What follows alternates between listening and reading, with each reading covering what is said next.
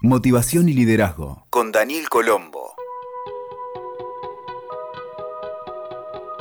Hola, ¿cómo están? Mi nombre es Daniel Colombo y este es nuestro espacio de liderazgo y motivación.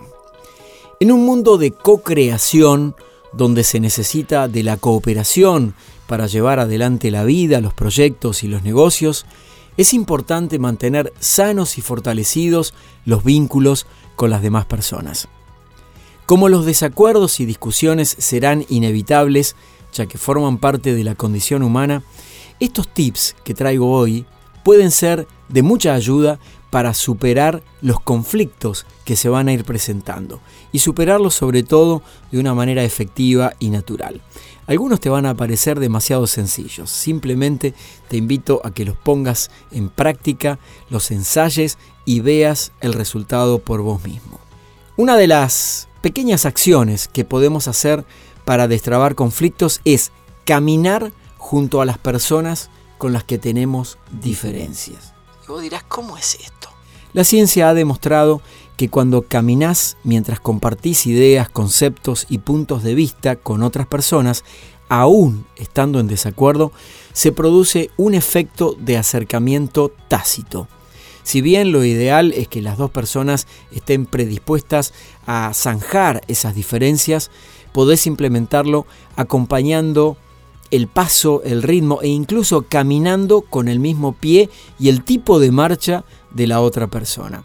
Esto parece medio raro, pero realmente probalo porque funciona. ¿Por qué?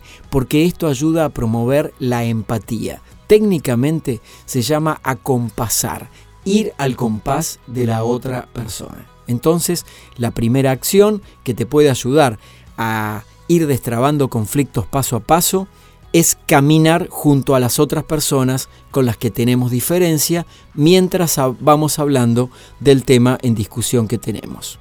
Lo segundo, muy importante, desconectar el móvil cuando nos reunimos. Cuando atravesamos momentos de sensibilidad en relación con los otros, es importante dar señales claras de que te interesa recomponer la situación, obviamente, si así lo sentís y lo anhelás. El hecho, por ejemplo, de desconectar el celular o cualquier otro signo que elimine el ruido que podría haber de por medio será visualizado inconscientemente por la otra parte como un gesto desde tu lado para provocar un acercamiento.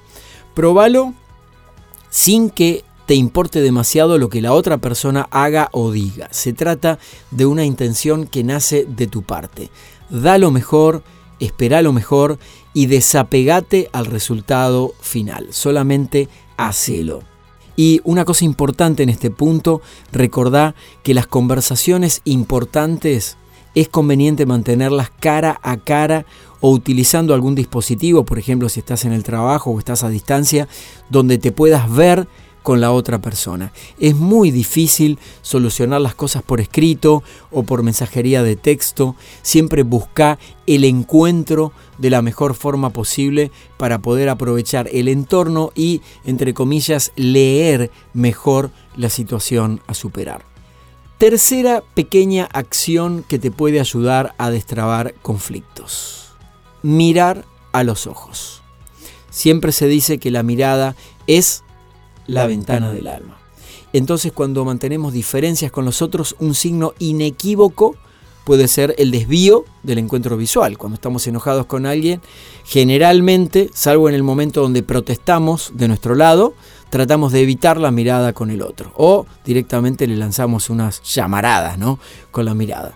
Entonces recomponer este gesto de comunicación no verbal de mirar a los ojos va a traer como consecuencia un acercamiento que va a facilitar el destrabe de la problemática que esté presente.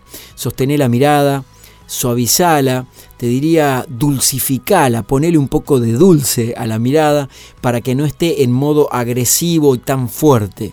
Busca empatizar con la expresión de tu rostro. Esto te va a ayudar. Quinta pequeña acción para ayudarte a destrabar conflictos. Emula la postura corporal del otro. ¿sí? Funciona acompañar acompasar, ir al compás de la posición corporal que mantiene la otra persona sin que quede como una imitación o como una mueca ficticia. Por ejemplo, si la otra persona está con los brazos cruzados, vos podés elegir cruzar levemente los pies.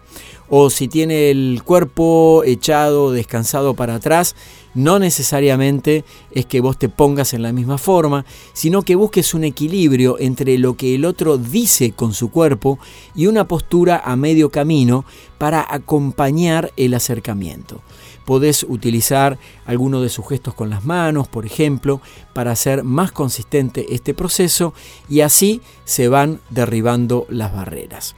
Y relacionado con este punto anterior viene el último por hoy, que tiene que ver con repetir algunas palabras de lo que dice el otro. Como sabemos, el lenguaje verbal, lo que hablamos, ocupa solamente el 7% aproximadamente de la comunicación humana. Es mucho menor que el otro 93% que es los gestos y el tono de voz. Entonces funciona incluir dentro de tu diálogo, de lo que vos digas, algunas palabras y conceptos que la otra persona esté o haya expresado. No lo hagas, por supuesto, con la misma intención negativa que pudiese tener de lo que el otro te dijo o lo que vos quisieras decir negativamente, sino que la idea es que lo puedas extrapolar y colocar en otro contexto. Tampoco es copiarlo exactamente. Y tampoco reafirmes lo negativo.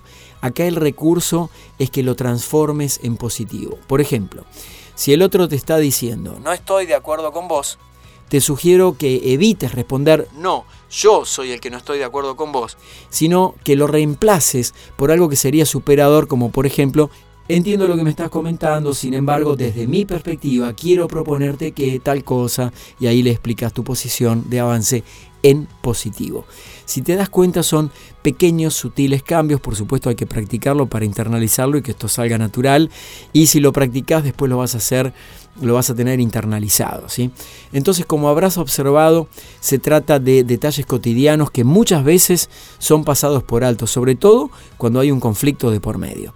Si empezás a incorporarlo en estos momentos y en esos momentos de disputa con las personas apropiadas, es muy posible que empieces a ver cómo se suaviza el tenor de los problemas y así, como habrás observado, se trata de detalles cotidianos que muchas veces son pasados por alto, sobre todo cuando tenemos un conflicto de por medio.